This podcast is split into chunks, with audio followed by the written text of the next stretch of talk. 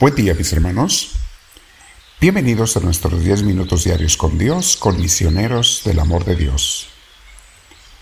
Nos sentamos en un lugar con la espalda recta, nuestro cuello y hombros relajados y vamos a respirar profundo. Si tienes audífonos, póntelos. Y si puedes, también cierra tus ojos. Invita al Espíritu Santo a que entre en ti Dile Espíritu Divino, yo te quiero recibir, ven a mí por favor. Me haces falta. Y quédate conmigo, Espíritu de Dios, todo el día. Ilumíname, inspírame, enséñame, Espíritu bendito. Bendito sea, Señor. Con esa paz en Dios, mis hermanos, porque Dios nos da la paz, y si no la has recibido, pídesela. Siempre que no tengas la paz de Dios, pídesela, pero claro, no te olvides de hacer lo que tienes que hacer, o sea, renunciar al pecado, renunciar al mal y comprometerte con Cristo para que te llene de su paz. Entonces, con esa paz de Dios que tenemos, vamos a meditar en este tema que se llama El que busca a Dios encuentra todo, pero el que se busca a sí mismo no encuentra nada. O dicho de otra manera, lo que encuentra no le va a satisfacer. Dice nuestro libro de imitación de Cristo, el que busca vivir más ancho y descuidado, buscando solo su comodidad y conveniencia, siempre estará en angustias porque nada le hará feliz. Cuando el hombre llega al punto de no buscar su consuelo en ninguna criatura, entonces comienza a gustar de Dios perfectamente y está contento con todo lo que le sucede. Con estos dos versos o versículos, mis hermanos, pudiéramos quedarnos todo el día muy profundos. ¿Cuánta gente anda buscándose a sí mismo? Por eso no encuentra la satisfacción que busca, no encuentra la realización, la felicidad. Porque anda buscando no nada más sus conveniencias, sus placeres, sus gustos. Y eso no te va a llenar nunca. Pero el que busca a Dios, mis hermanos, encuentra esa totalidad, esa felicidad. Una y otra vez recordamos las palabras de San Agustín en su libro de las confesiones, cuando le dice a Dios, Señor, nos hiciste para ti y no estaremos felices hasta estar otra vez en ti. La segunda parte de este verso que leímos dice, cuando el hombre llega al punto de no buscar su consuelo en ninguna criatura, entonces comienza a gustar de Dios perfectamente y está contento con todo lo que le sucede.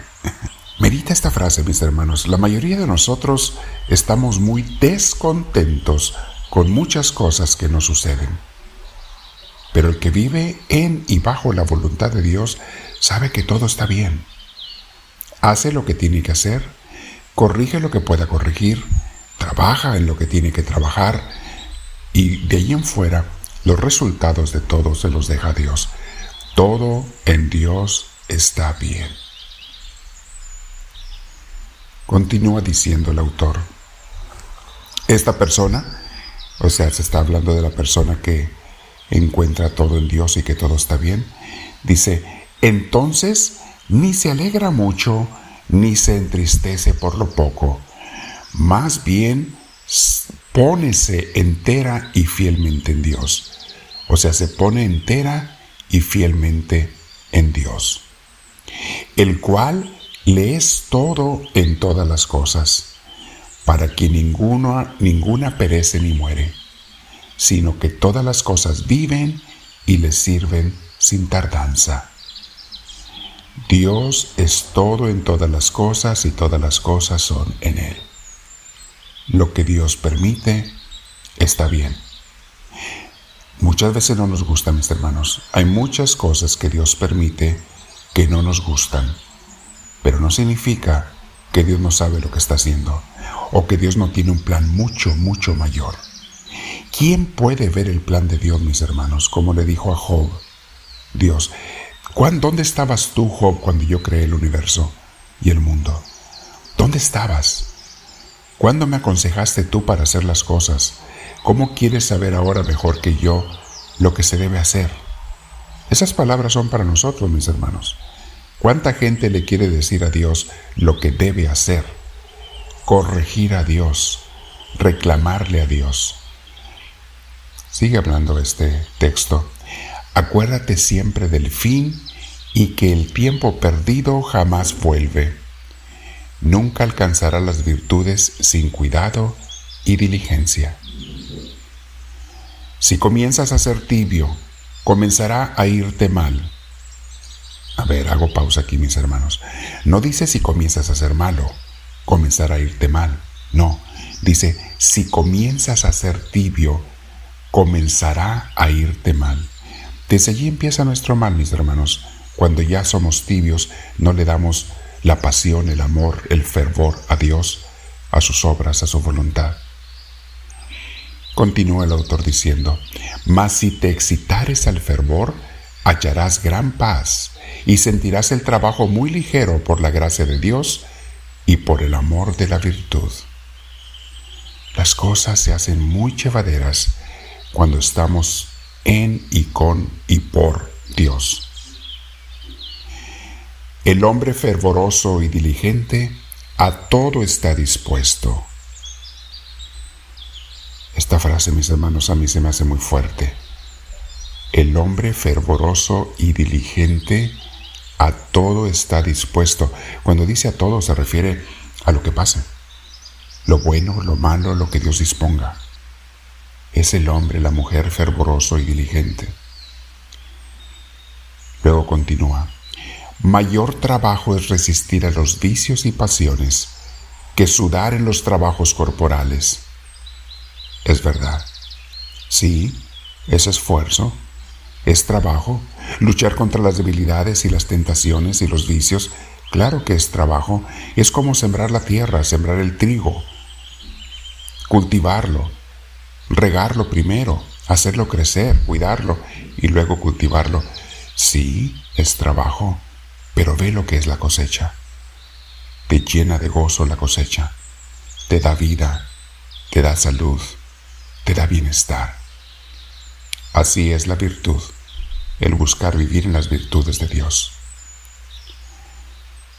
Otra frase muy importante, y aquí vamos a terminar el primer libro de los tres que son son tres libros dentro de un libro de imitación de Cristo. Dice esta frase,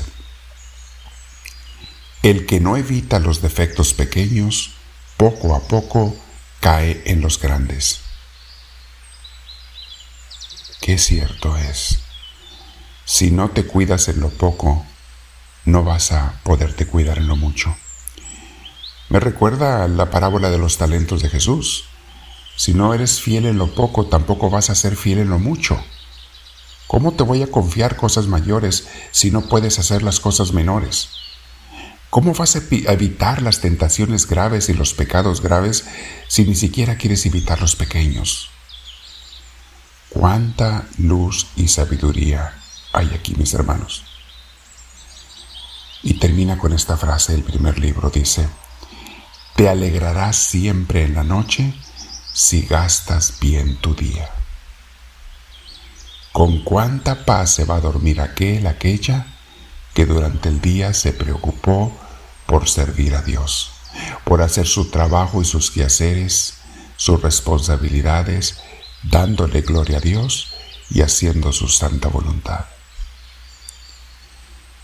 Mañana comenzaremos el libro segundo de este libro.